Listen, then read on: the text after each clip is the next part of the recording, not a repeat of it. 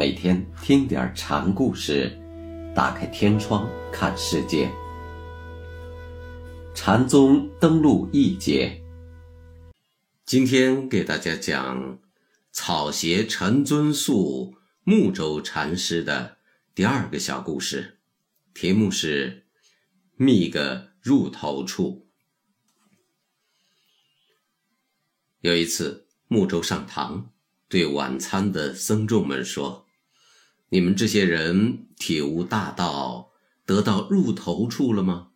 若是没有，须觅一个。不过觅的这入头处，以后可不能辜负了老僧。”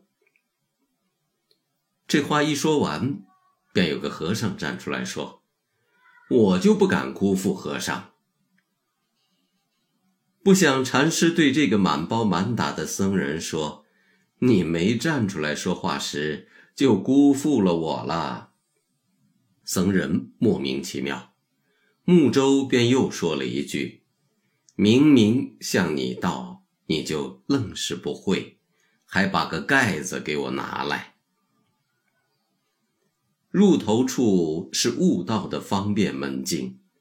入进去了，自然就不会用语言来表白什么了。木舟教他们去找入头处，僧人还用语言回答他，就等于老和尚把入头处的盖子揭了，小和尚却硬抱住盖子不放。不过木舟说法是很容易让人落入圈套之中的。刚把搭话的僧人斥走。木舟马上又对参城的和尚们说：“老僧在这里住持，不曾见过有事的人来，你们怎么不靠前来？”话一出口，自有上当的。有个僧人刚往前凑，禅师就说：“维诺不在，你自己出去到三门之外，挨二十棒去吧。”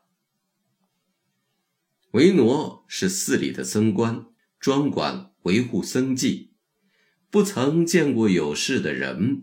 这有事起码可以做两面解：一可以指自家参悟，自己有事不求别人；一可以指有心事请教禅师的。木舟后面跟了一句：“怎么不向前来？”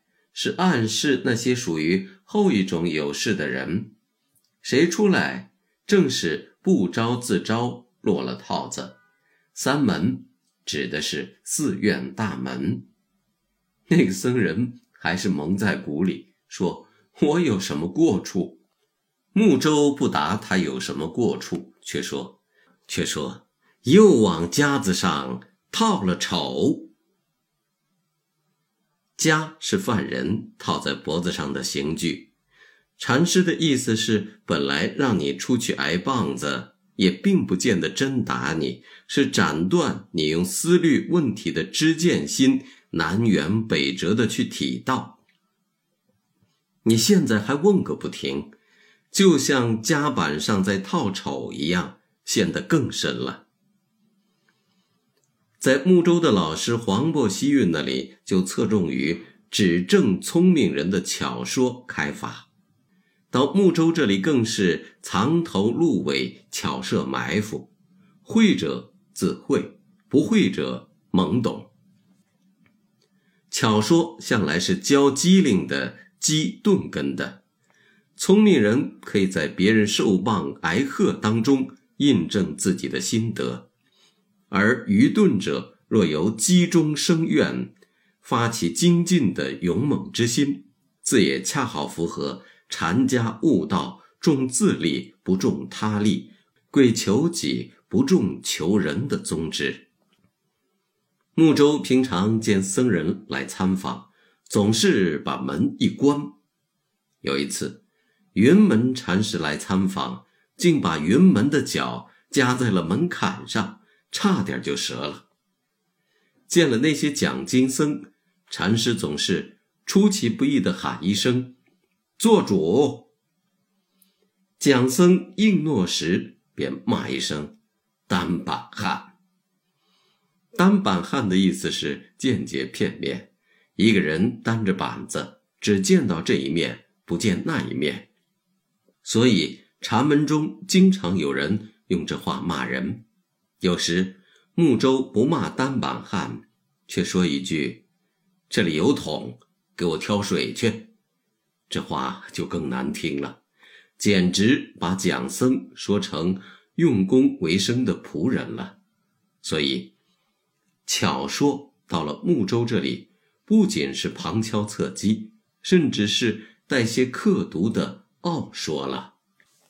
有一天，木舟在房舍的廊街上站着，一位僧人过来问：“陈尊宿的房在哪里？”禅师也不答话，脱下脚上的草鞋，兜头就打。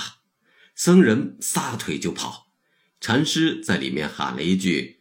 大德，僧一回头，木舟用手朝着僧人跑的方向相反的地方那么一指，说：“你应该往那边跑。”木舟明明站在自己的房前，僧人却问他房在哪里。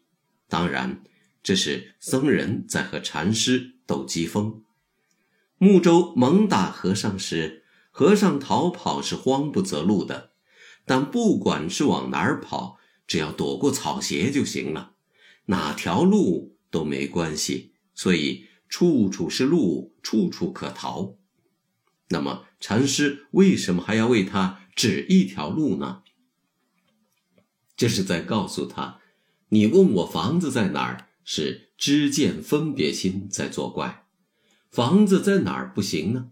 只要能住，只要他在一个地方就行了。正像你现在逃跑一样，有条路就行了，挑挑拣拣没有用。禅宗要消除的是简别心，这条路那条路的简别没有了，就只剩下路，连路的妄念都没有了，就只剩下脚踏实地的走了。这样，人和大地就没有什么知识概念的间隔了。这种物在真正的一体，就是直觉。消除简别之心，要的就是这种直觉。朝廷里来了使者，见木舟，问道：“三门俱开，从哪门入？”这是在问入道的门径。禅师只叫了一声：“尚书。”使者应了一句，禅师便说：“从信门入。信门是天灵盖。禅师这样说，是告诉使者，门就在你自己那里，无需外找。我叫你一声，你无需思虑就应了一声，就这么直接。任何思虑都是缘木求鱼，竹影。忘形。